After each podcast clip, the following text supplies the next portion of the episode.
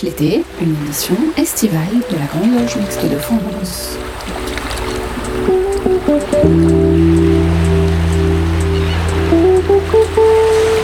Bonjour à tous, bienvenue dans cette 93e édition de Pierre de Touche, l'émission hebdomadaire de la Grande Loge Mixte de France.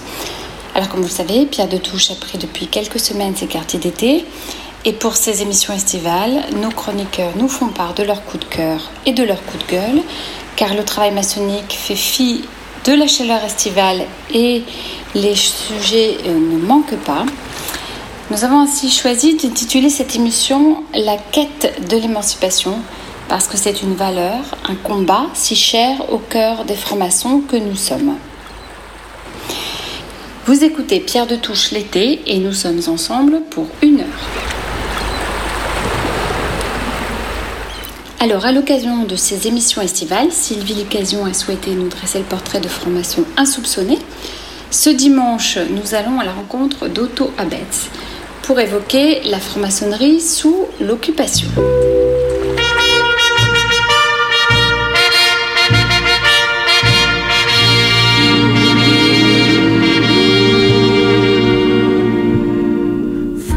Der Kaserne, vor dem großen Tor, Otto Abetz, la franc-maçonnerie sous l'occupation. So wollen wir uns da wiedersehen, bei der Laterne wollen wir stehen, wie einst Lili Marleen, wie einst Lili Marleen. Dans la série des francs-maçons inattendus, il y en a bien sûr de peu recommandables, à tel point que l'on peut se demander comment ils ont pu être initiés. Avec Otto Abetz, voici peut-être un élément de réponse.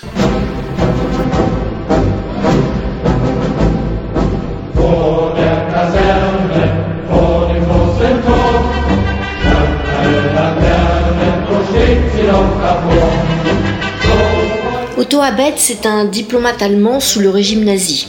Il est né en 1903 dans le Grand-Duché de Bade et après ses études sans prétention, il est professeur d'art et de biologie à Karlsruhe, une ville au bord du Rhin à quelques kilomètres de la frontière française.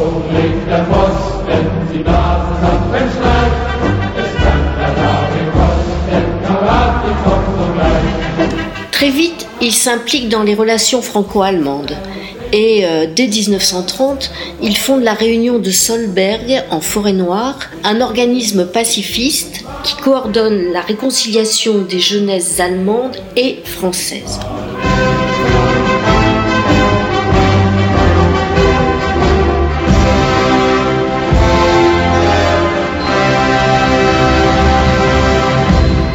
Il adhère aussi très rapidement, en 1931, au NSADP, Parti socialiste des travailleurs allemands d'Adolf Hitler. Il édite avec Jean Lucher, un journaliste français, un magazine appelé Les Cahiers franco-allemands qui prône la réconciliation et la révision du traité de Versailles. Il se fait rapidement un cercle d'amis français. Tout naturellement, il représente l'Allemagne en France au ministère des Affaires étrangères dès 1938 et il passe deux années à Paris. C'est le moment où il est initié à la loge Goethe de la Grande Loge de France.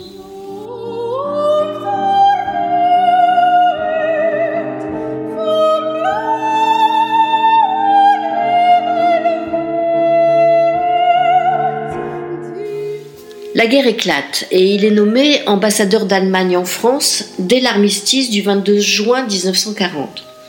Il a pour mission de semer la zizanie entre les différents partis politiques qui collaborent. Il multiplie les contacts, les fêtes et les banquets pour réconcilier le petit monde parisien avec l'Allemagne nazie. Joseph Goebbels, alors ministre de la Propagande, s'indigne de cette vie scandaleuse, de ce séducteur qui a épousé de surplus une femme française mais Otto Abetz continue son travail d'infiltration de façon personnelle et tout à fait indépendante. Il commence à imposer une censure méthodique, d'abord dans la presse, puis dans le domaine littéraire et cinématographique. Il se lance dans une propagande active à la radio et dans les médias. c'est un ambassadeur particulier qui dépasse de loin les fonctions habituelles d'un diplomate.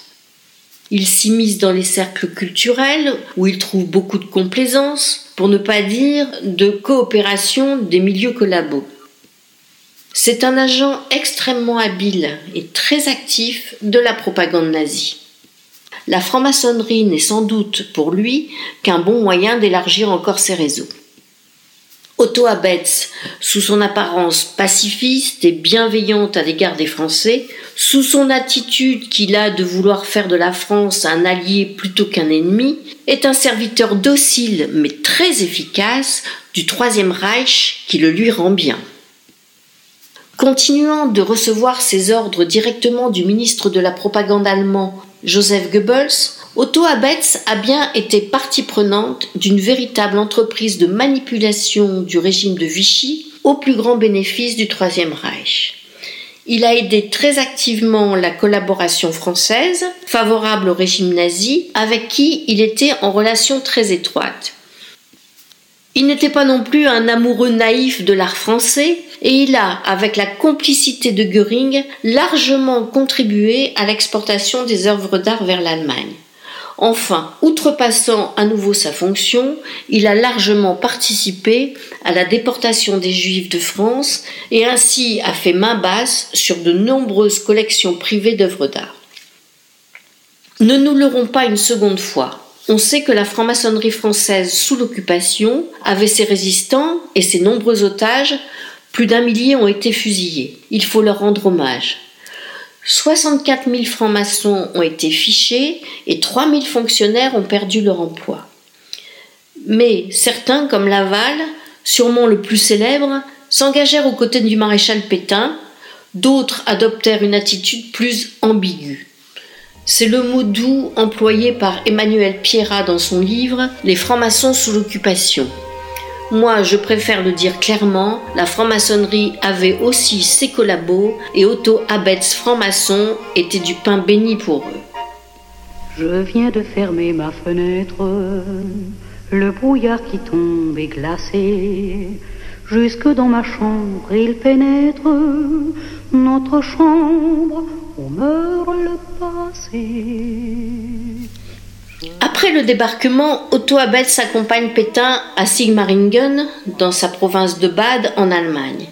Il prend une fausse identité, mais il est arrêté en octobre 1945 avec l'une de ses nombreuses maîtresses. Il est remis aux forces françaises d'occupation. Il est condamné en juillet 1949 à 20 ans de travaux forcés. Il ne fait que 9 ans de prison mais en 1958, il décède avec son épouse dans un accident de voiture en Allemagne. Accident fortuit ou criminel? L'histoire ne le dit pas, le dossier est classé. La moralité de l'histoire est qu'il faut toujours avoir l'esprit que la franc-maçonnerie est multiple. Pour les uns, c'est un chemin initiatique, une spiritualité ou un engagement républicain. Pour les autres, un phénomène de mode ou une voie opportuniste. Otto Abetz était un opportuniste. Le petit professeur de dessin de Karlsruhe est devenu un ambassadeur zélé du Troisième Reich. Le militant socialiste aux idées pacifistes s'est transformé en criminel de guerre.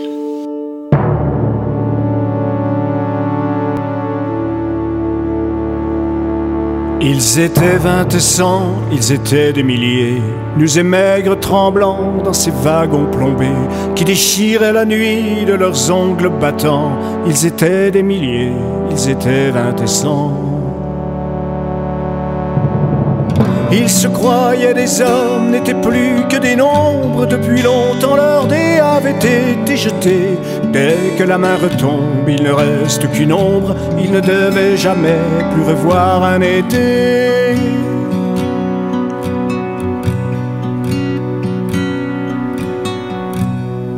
La fuite monotone sans hâte du temps, survivre encore un jour, une heure obstinément. Combien de tours de roue, d'arrêt, de départ, qui n'en finissent pas de distiller l'espoir. Ils s'appelaient Jean-Pierre, Natacha ou Samuel. Certains priaient Jésus, Jéhovah ou Vishnu. D'autres ne priaient pas, mais qu'importe le ciel, ils voulaient simplement ne plus vivre à genoux.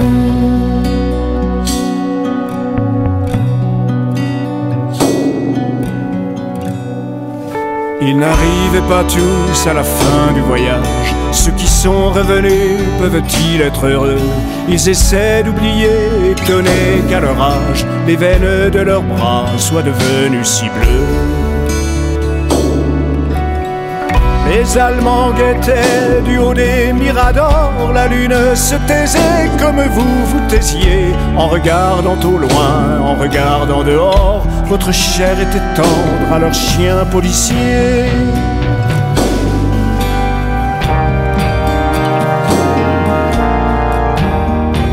On me dit à présent que ces mots n'ont plus cours, qu'il vaut mieux ne chanter que des chansons d'amour, que le sang s'écheville en entrant dans l'histoire, et qu'il ne sert à rien de prendre une guitare.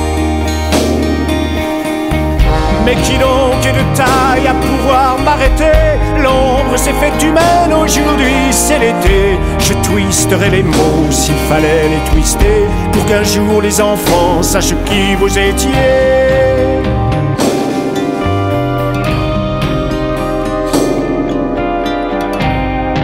Vous étiez vingt cent, vous étiez des milliers nus et maigres tremblants dans ces wagons plombés, qui déchiriez la nuit de vos ongles battants. Vous étiez des milliers, vous étiez vingt et cent.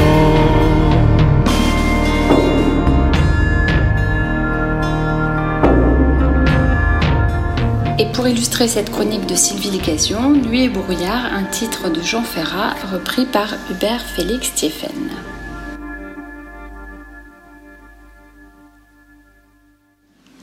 Maintenant à une série à deux voix de Maï Thomas et Michel Baron, une série consacrée à Roselyne Chapelle, ce lieu ô combien symbolique pour nombre de francs-maçons, qui comprend un pilier de l'apprenti, un pilier du maître, ainsi que d'autres sculptures aussi bien celtiques que chrétiennes. Mefanoé, Thomas et Michel Baron.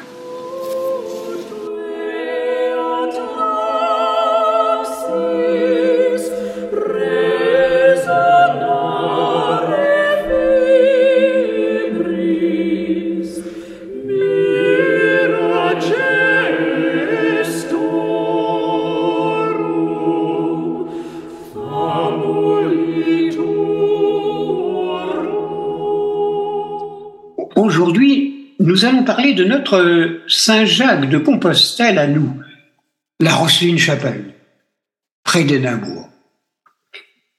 Barbet d'Aurevilly, dans Dis Jectam Membra, écrit Qu'est-ce qu'en général qu'un voyageur? C'est un homme qui s'en va chercher un bout de conversation au bout du monde. Quoi qu'en disent les tenants de la supériorité de l'homme sur l'animal, force est de constater que nous partageons avec nos frères inférieurs un certain nombre de comportements. Tiens, prenons par exemple le parallèle entre la migration des saumons et les pèlerinages. Je sais, c'est un peu osé, mais développons notre pensée. Le saumon, animal sacré dans de nombreuses légendes scandinaves, remonte les cours d'eau pour retrouver son lieu d'origine y pondre et y mourir. Ultime pérégrination d'un animal issu de deux eaux, celle de la mer et celle de la rivière. Les amateurs de mysticisme peuvent y voir la cohabitation des contraires, la fin du voyage de la Jérusalem terrestre à la Jérusalem céleste. Mais soyons modestes. Contentons-nous de constater que, tel les saumons, l'homme a besoin de remonter vers quelque chose qui lui rappelle et sanctifie son origine, et ce, de manière religieuse ou laïque. Jérusalem, la Mecque, Lassa, le tombeau de Lénine ou celui de Mao Tse-tung ou Saint-Jacques de Compostelle font parfaitement l'affaire. Une sorte de retour vers la matrice originelle pour y reprendre des forces ou une orientation, un sens pour la suite. Aucun groupe humain n'y échappe, ni aucun individu. Qui n'a jamais fait un retour sur son lieu de naissance ou d'enfance Ceci dit, la maçonnerie échappe-t-elle à la politique du saumon? Dans sa philosophie, tel le coucou, la maçonnerie a installé son nid dans le temple mythique de Jérusalem et dans ceux des arbres du chemin de Compostelle. Cependant, un lieu est-il spécifiquement devenu un pèlerinage maçonnique? Eh bien oui, c'est la Rosslyn Chapel en Écosse, non loin d'Édimbourg. Mifanouit, toi qui nous a conduits, euh, euh, Maloge et moi, précisément à visiter ce, cette Rosslyn Chapel, est-ce que tu peux nous en dresser un, un portrait? Oui, c'est un lieu mystique et même magique. Mais commençons par plonger dans l'histoire écossaise et française. C'est en cherchant de l'information sur Rosslyn que j'ai découvert que les propriétaires, la famille Sinclair, sont des descendants de Ronevald, le jarl ou le chef des îles Orcades, et donc danois ou norvégien, dans le IXe siècle. Rollo, le fils de ce Ronevald, a combattu le roi Charles le Simple avant de signer un traité de paix avec lui. Ce traité fut signé à Saint-Clair-sur-Epte. Donc, Rollo a pris le nom Saint-Clair comme son nom de famille et il fut créé le premier duc de Normandie. Il épousa Griselde, une des filles du roi. Plus tard, quand Guillaume le Conquérant, qui était un cousin de William Saint-Clair, un des Saint-Clair, mit la voile pour partir à la bataille de Hastings en 1066. Il avait huit Saint-Clair dans ses troupes. L'histoire est difficile à suivre, car dans chaque génération, il y avait un William, généralement le fils aîné, et un Henry ou Henry. Les Saint-Clair étaient des anglo-normands, et bien qu'ayant accompagné Guillaume, ils se séparèrent de lui car il était apparemment cruel et impitoyable. Mais il y a une autre raison. Le roi écossais, King Malcolm, cherchait à attirer des anglo-normands à l'aider à mettre de l'ordre dans l'église en Écosse et créer une société féodale. Donc, il donna des terres aux Saint-Clair avec le devoir de protéger la frontière écossaise contre les incursions des Anglais. Voilà comment des terres écossaises ont échoué à une famille anglo-normande. Les Saint-Clair continuaient à agrandir leurs terres par des mariages et donc leur influence. Et au XIVe siècle, un Henry Saint-Clair fut reconnu comme le premier prince des Orcades. N'oubliez pas que les Orcades n'appartenaient toujours pas au royaume d'Écosse. Et en 1420, William Sinclair, le troisième prince des Orcades, fonda la chapelle Rosslyn. Mais nous allons nous arrêter là pour notre réflexion et nous la reprendrons la fois prochaine. Bonne journée à vous.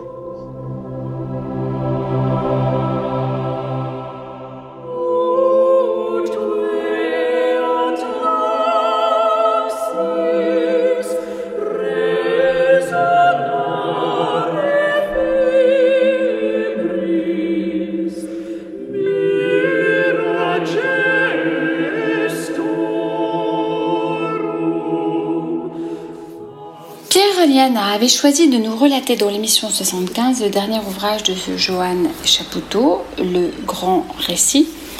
Alors toujours dans l'idée de la défense des valeurs de la République, nos chroniqueurs avaient souhaité mettre l'accent sur la réflexion menée actuellement. Communisme, fascisme, nazisme, libéralisme. Dans son dernier essai, Le Grand Récit, l'historien Johan Chapoutot met en lumière les mécanismes idéologiques qui ont poussé les sociétés à façonner leur propre histoire pour structurer les mentalités et donner sens à nos existences. Écoutons Pierre Yana. Le grand récit. Il est des ouvrages dont la lecture vous donne le sentiment d'en sortir plus intelligent ou au moins moins bête, comme on voudra. C'est le cas du petit ouvrage récent de l'historien Johan Chapoutot, paru en 2021 aux presses universitaires de France, Le grand récit, sous-titré Introduction à l'histoire de notre temps. Chapoutot, dont on connaît les remarquables ouvrages sur le nazisme, la loi du sang, la révolution culturelle nazie, entre autres, avait renouvelé notre regard sur cette période en triturant les mythes nazis pour donner à mieux comprendre une période qui, par bien des aspects, échappe encore à notre intelligence. En particulier, Chapoutot montre à quel point le nazisme a été une entreprise de mobilisation de la totalité de la société allemande, entre autres de ses juristes, mais aussi de ses mythes fondateurs. Ici, Chapoutot mobilise les mêmes outils pour interroger le temps des sociétés modernes. C'est la moindre des choses, direz-vous, pour un historien, certes. Mais ici, l'historien se fait humble. Il va questionner la manière dont ces sociétés se racontent à elles-mêmes, se racontent elles-mêmes. Non sur leur seul contenu, mais sur les modalités de la narration, leur récit. D'entrée de jeu, Chapoutot ne recule pas et fait référence au grand philosophe Jean-François Lyotard qui, dans la condition postmoderne, avait prophétisé ou diagnostiqué plutôt la fin des grands récits dès 1979. L'homme, disait Lyotard, est pourtant un animal poétique qui se raconte. Donner du sens se raconte. Et dans l'Antiquité, sous l'Ancien Régime, le providentialisme, le religieux ou le divin, donner du sens au monde, souvent relayé par la science. Cette affirmation du sens se heurte à la séparation du divin à la fin de l'histoire ou à la mise en cause de l'universalisme républicain par les fascismes par exemple. Plus de Dieu, plus de providence. Chapoutot ici de prendre en série ou en batterie les différents grands récits de l'époque moderne. Tout d'abord, l'eschatologie marxiste. Le communisme soviétique et ses épigones occidentaux, voire asiatiques, ont, après Marx, construit un récit qui reprenait le récit émancipateur des Lumières, celui de Kant, celui d'Hegel, pour le faire aboutir avec Marx à l'émancipation du prolétariat, c'est-à-dire à la fin de l'histoire. La théorie l'emportait sur les faits, et tout était bon pour faire advenir cette fin de l'histoire, y compris d'ailleurs l'injustifiable. Derrière le grand historien Nicolas Vert, Chapoutot rappelle les humiliations, les soumissions des plus grands révolutionnaires à la loi stalinienne. Autre récit, bien connu de Chapoutot, la quête de l'épopée millénaire par le nazisme et le fascisme. Avec la place imminente de l'antiquité grecque dans la symbolique nazie, il ne s'agit pas d'une référence purement symbolique, les Grecs, pour les nazis, ce sont des Germains, une race pure, qui ont conquis la Méditerranée. Ce récit est donc clos sur lui-même, des Germains aux Germains. C'est un retour au nordique germanique, une régénération par la révolution culturelle nazie. À l'inverse, pour les fascistes italiens, le passé romain est plutôt un temps ouvert, au rebours de la religiosité du nazisme, il n'y a qu'à voir l'ordre des SS.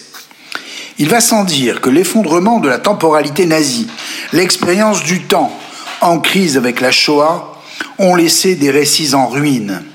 Adorno de dire écrire un poème après Auschwitz est un acte barbare.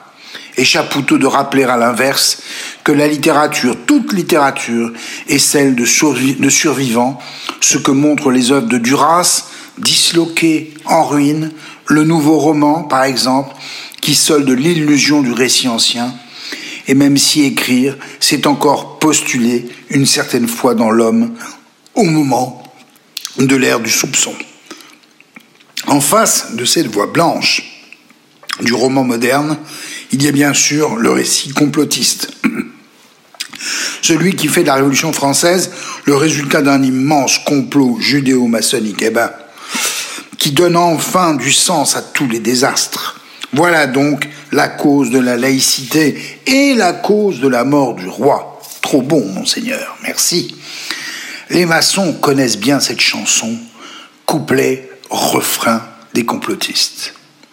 Après l'énoncé et la présentation de ces différents récits, Chapoutot interroge les philosophes sur la condition postmoderne et sur la fin de ces grands récits. Voilà à nouveau l'œuvre de Jean-François Lyotard, qui avait pointé, après la chute de l'URSS, la faillite des métarécits qui donnaient leur sens au monde, nazisme, communisme, libéralisme. Devrait-on dire ici écologisme? Après une critique des ismes, voilà donc une modernité sans avenir et apparemment sans récit, au moment même où l'idéal de vérité est frappé d'obsolescence. Foule sentimentale, disait le chanteur. Voilà l'illimitisme, l'ignorantisme, le messianisme, le déclinisme, qui lui a de beaux jours devant lui, et le djihadisme, autant d'ismes qui soulignent la crise de l'avenir et la perte du sens de la vie. Pourtant, conclut Chapoutot, la littérature existe encore, elle permet comme récit de donner de l'intelligibilité au monde, tandis que certains autres récits, par exemple les rapports du GIEC, décrivent la pénombre ou la catastrophe. Ainsi, Chapoutot accomplit deux tâches majeures. La première, comme historien, il est attaché aux faits. Il explique pourtant la construction des récits historiques, qui sont eux aussi des constructions. Deuxièmement, comme amoureux des lettres et de littérature, il défend cette part d'humanité qui permet de donner du sens à ce qui n'en a plus toujours. Voilà donc un grand livre. Bon dimanche.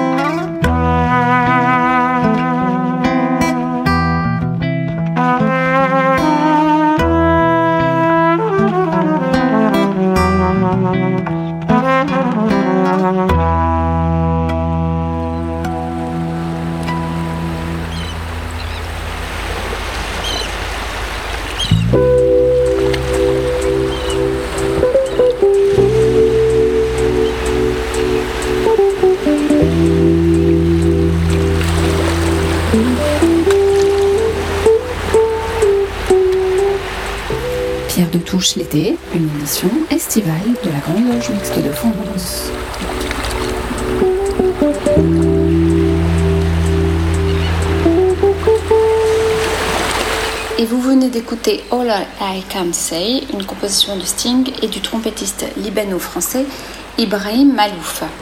Euh, en effet, dans le cadre de la chronique internationale hebdomadaire, William Bress était revenu dans la 85e édition de Pierre de Touche sur la situation du Liban. Alors le fil conducteur de cette émission est l'émancipation. Et à la suite des élections du printemps dernier, le Hezbollah a perdu. Euh, le pays connaît cependant une crise économique et sociale sans précédent. C'était l'objet de la chronique de William Bress, le Liban, un pays cher au cœur de la GLMF. Le Liban, tout le monde le connaît ou tout le monde a entendu parler. Pour faire simple, au risque d'être réducteur, c'est en 2022 5 millions d'habitants, 1,5 million de réfugiés syriens, 500 000 réfugiés palestiniens sur un territoire de 10 500 km. Par comparaison, la France recense près de 68 millions d'habitants sur un territoire métropolitain de 550 000 km. Si nous devions recevoir sur la même, la même proportion de réfugiés, nous aurions plus de 27 millions de réfugiés sur notre sol. Les réfugiés au Liban sont gérés par le Haut Commissariat aux réfugiés de l'ONU. 534 millions de dollars sont dévolus à cette population, dont plus de la moitié des individus ont moins de 18 ans. Rappelons-nous, le 4 août 2020, vers 18h, l'incendie d'un hangar contenant quelques 2750 tonnes de nitrate d'ammonium provoque une explosion qui ravage le port de Beyrouth et les quartiers d'habitation de la zone. Bilan, au moins 210 personnes sont tuées, plus de 500 000 autres blessés, dont certains dans un état très grave, et 300 000 personnes se retrouvent sans abri. Par la suite, des milliers de tonnes de déchets doivent être encore recyclés et ne le sont toujours pas. Les conteneurs entreposés à ciel ouvert et sans aucune mesure de sécurité contiennent diverses substances corrosives, voire inflammables et explosives, comme du bromométhane, un pesticide interdit en Europe depuis 2011, du méthanol, de l'hydroxyde de sodium et différentes autres acides, de quoi permettre de nouvelles explosions. Pour compliquer un peu plus le tableau, nous trouvons implanté sur le territoire libanais le Hezbollah, organisation militaire aussi importante en effectif que l'armée régulière libanaise, et le Hamas. La reconstruction du port aurait été confiée à la Compagnie générale maritime. Toutefois, les conditions d'attribution ne sont pas connues et les, travaux n'ont pas démarré début mai 2022. Le système bancaire libanais dysfonctionne gravement. Il permet aux citoyens, pour un retrait de 800 dollars, d'obtenir la moitié en dollars américains, l'autre moitié, 400 dollars, est obligatoirement converti en livres libanaises au taux officiel de 12 000 livres pour 1 dollar, alors que la conversion courante est de 27 000 livres, ce qui officialise un vol de 215 dollars. De plus, les retraits sont limités en montant. Sans entrer dans une approche académique de comparaison des prix entre pays, du non savant de parité de pouvoir d'achat, on peut fournir des éléments factuels accessibles à tout un chacun. Ainsi, par exemple, le prix du litre d'essence ordinaire est en France de 1,33€ début août 2020 au moment de l'explosion du port de Beyrouth. Il est aujourd'hui proche de 2 euros, soit une augmentation de 150%. Au Liban, à cette période, le litre d'essence ordinaire au détail était à 9 000 livres. Il coûte, début mai 2022, 25 000 livres libanaises, soit une augmentation de 277%. Si le prix de l'essence avait suivi la même évolution en France, le prix du litre de super serait à 3,70 euros et le plein de 60 litres de votre voiture vous coûterait 222 euros, soit pour beaucoup de Libanais l'équivalent d'un traitement mensuel. En même temps, les salaires ont été très fortement dépréciés d'un facteur de 10. C'est comme si votre salaire de 4000 euros en France ne valait plus en pratique que 400 euros. Le salaire minimum qui était en août 2020 de 420 dollars est en mai 2022 de 25 dollars. Et on a vu le prix des denrées de base a fortement augmenté lorsqu'on est en mesure de les trouver. Il faut se rappeler aussi que le Liban importe toutes les données alimentaires qu'il consomme. Ainsi, par exemple, la baguette de pain est passée de 1200 livres en août 2020 à 12 000 livres en mai 2022. Sur cette même période, le kilo de sucre en poudre est passé de 5 000 livres à 25 000 livres. La boîte de thon a vu son prix évoluer de 6 000 livres à 30 000 livres et les 500 grammes de lait en poudre ont vu leur prix d'achat grimper de 12 000 à 75 000 livres. Dans les supermarchés, les cartes bancaires sont acceptées pour moitié de l'achat, le reste doit se faire en espèces. Livres libanaises, dollars ou euros. Les universités viennent d'augmenter les frais d'inscription qui sont compris désormais en 2022 entre 10 000 et 15 000 dollars. La part pour inscription demandée en 2022 était fixée à 400 dollars. Pour la prochaine année universitaire 2023, elle le sera à 1000 dollars. Le reste doit être payé en liquide. Les jeunes Libanais fraîchement diplômés cherchent très majoritairement à s'expatrier à l'étranger pour trouver du travail. Les forces vives du pays s'évaporent sans remplacement. Les médicaments dont les prix étaient subventionnés par le gouvernement ne le sont plus désormais. Pendant la période du, subventionnement, les acheteurs en gros ont largement détourné les dispositifs en constituant des stocks de médicaments pour les exporter dans les pays voisins et les importer à nouveau au Liban avec des prix en dollars. La Turquie est souvent fournisseur de médicaments au Liban. Seul reste aider désormais les médicaments pour le traitement du cancer et de la Covid. À titre d'illustration, l'achat d'un traitement mensuel pour la sclérose en plaques peut se faire au prix de 220 dollars en liquide. La distribution d'eau potable n'est plus assurée. Les citoyens doivent se fournir en achetant de l'eau en bouteille de 2 litres au prix de 5000 livres, alors qu'en août on l'a payé 750 livres. Avec une telle population installée sur son territoire, le Liban n'est plus en mesure d'assurer correctement le traitement des eaux, ni encore moins des traitements vannes et usés. Le traitement des déchets n'est pas non plus assuré. Les pollutions dues à nos déchets se retrouvent dans les sols et en mer. Sur Beyrouth, la Compagnie nationale d'électricité assure au mieux 3 heures quotidiennes d'alimentation. Les producteurs privés ont installé des générateurs et fournissent à prix d'or, de façon discontinue dans la journée, du courant en substitution du fournisseur national. Plusieurs plans ont été dressés depuis 10 ans pour permettre à EDL de produire de l'électricité à partir du gaz au lieu du charbon. La Banque mondiale est en mesure de fournir les fonds nécessaires pour cela. Il faut accepter néanmoins un contrôle sur la réalisation de ce qui semble, poser problème. EDF est parmi d'autres un fournisseur en mesure du livrer du gaz nécessaire et les gouvernements successifs privilégient une solution égypto-syrienne qui ne débouche pas du fait de l'embargo américain. Les hôpitaux maintiennent comme ils le peuvent la fourniture de courant pour assurer le bon déroulement des opérations. La population de psychiatres, par exemple, qui n'était pas, légion au Liban, 75 individus en août 2020, a diminué de 40% du fait de l'expatriation des médecins depuis l'explosion. De plus, il semble bien que la guerre en Ukraine ait amené à affecter une partie des sommes prévues pour le Liban vers ce nouveau conflit. Alors, rappelez-vous ces premiers vers de Primo Levi qui ont été écrits dans une période sombre. Elle vaut aussi bien pour le Liban que pour l'Ukraine, si c'est un homme. Vous qui vivez en toute quiétude, bien au chaud dans vos maisons, vous qui trouvez le soir en rentrant la table mise et des visages amis, considérez si c'est un homme. Ma liberté, longtemps je t'ai gardée comme une perle rare. Ma liberté, c'est toi qui m'as aidé à larguer les amarres. On allait n'importe où, chemins de fortune on cueillait en rêvant une rose des vents sur un rayon de lune. Ma liberté devant tes volontés, ma vie était soumise. Ma liberté, je t'avais tout prêté, ma dernière chemise. Et combien j'ai souffert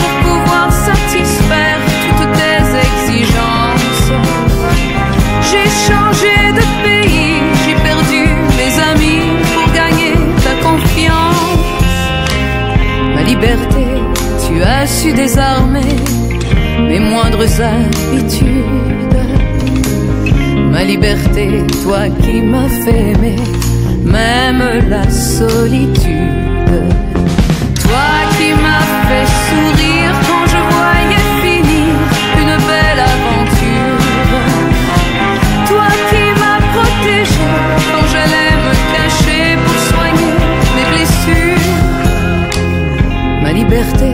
Pourtant je t'ai quitté une nuit de décembre.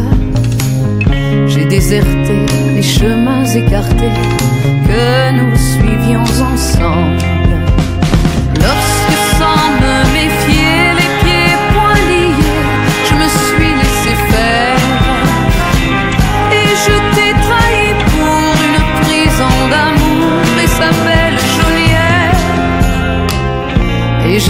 Je t'ai trahi pour une prison d'amour et sa belle geôlière.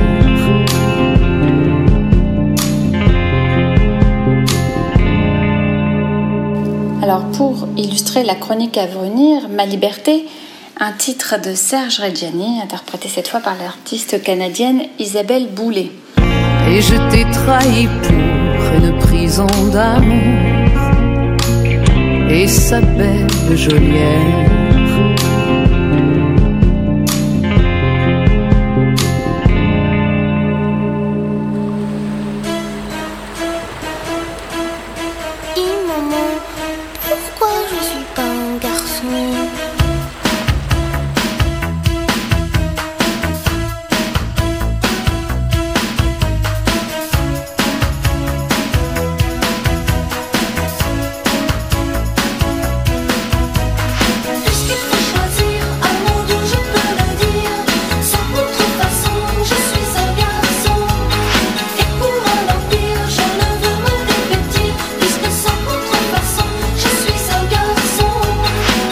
Maintenant à la chronique La République vue par Claire Donzel. Cette semaine, notre chroniqueuse a lu le dernier ouvrage d'Elisabeth Roudinesco, Soi-même comme un roi, ouvrage dans lequel l'historienne et psychanalyste nous éclaire sur des courants de pensée qui, sous couvert de liberté, n'ont de cesse d'assigner et d'essentialiser l'être humain en fonction de ses caractéristiques physiques. Claire Donzel.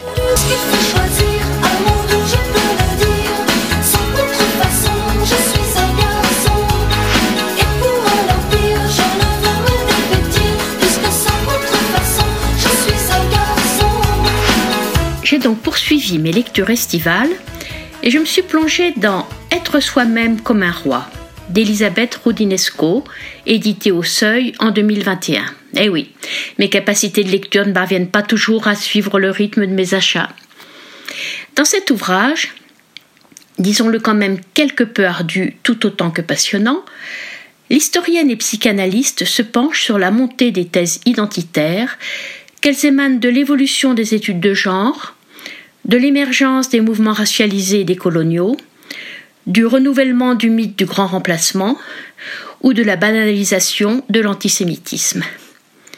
Comme on peut s'y attendre d'une intellectuelle de renom, la démonstration est fouillée et historiquement argumentée.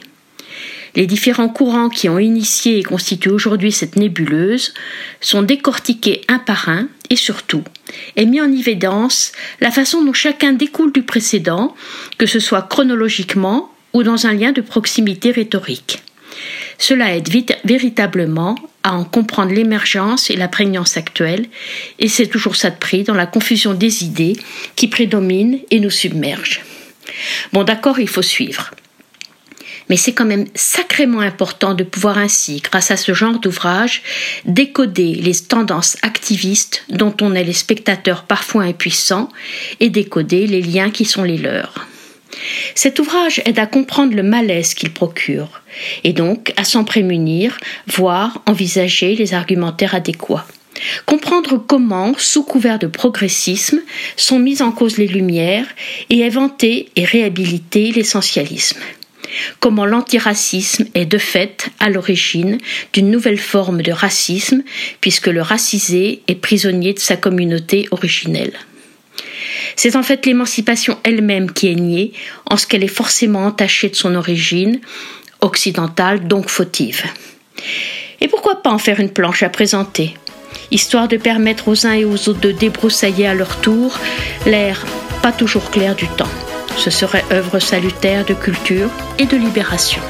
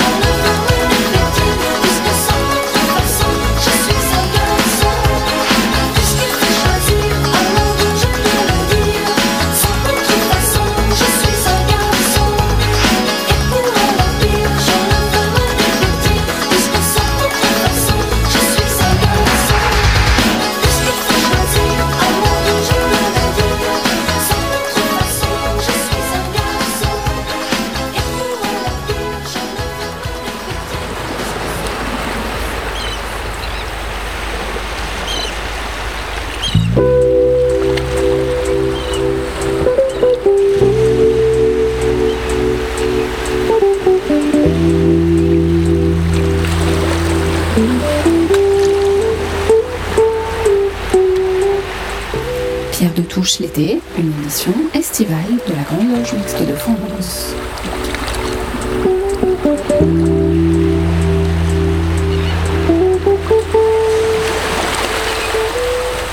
Alors, cette émission touche à sa fin. Merci à l'équipe de chroniqueurs de Pierre de Touche. Merci à Gilles Solière qui réalise et produit cette émission. N'oubliez pas de nous rejoindre sur les réseaux sociaux Twitter, Facebook, Instagram et YouTube. Toutes les émissions précédentes sont disponibles en podcast. Nous nous quittons avec une chanson de Jean-Jacques Goldman avec Carol Fredericks et Michael Jones, né en 17 à Leidenstadt. Quoi de mieux pour illustrer les chroniques de cette émission et le long chemin de l'émancipation? Bel été à vous malgré tout et à dimanche prochain.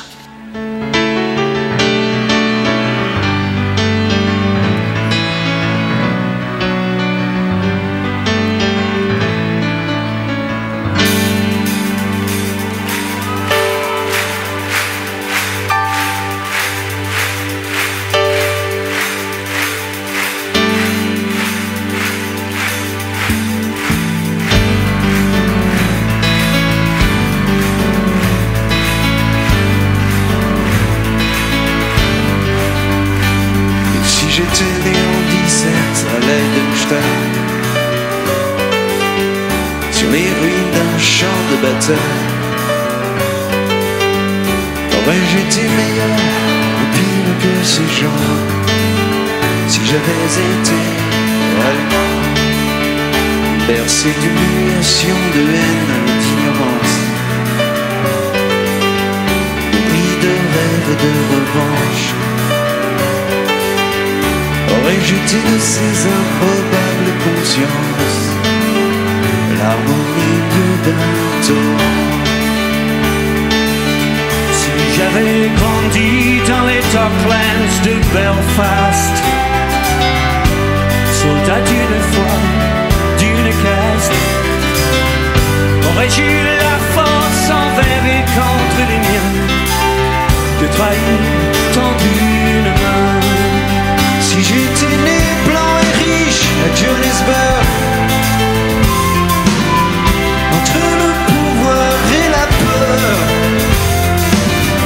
Aurais-je entendu ces cris portés par le vent. Rien ne sera comme avant. On saura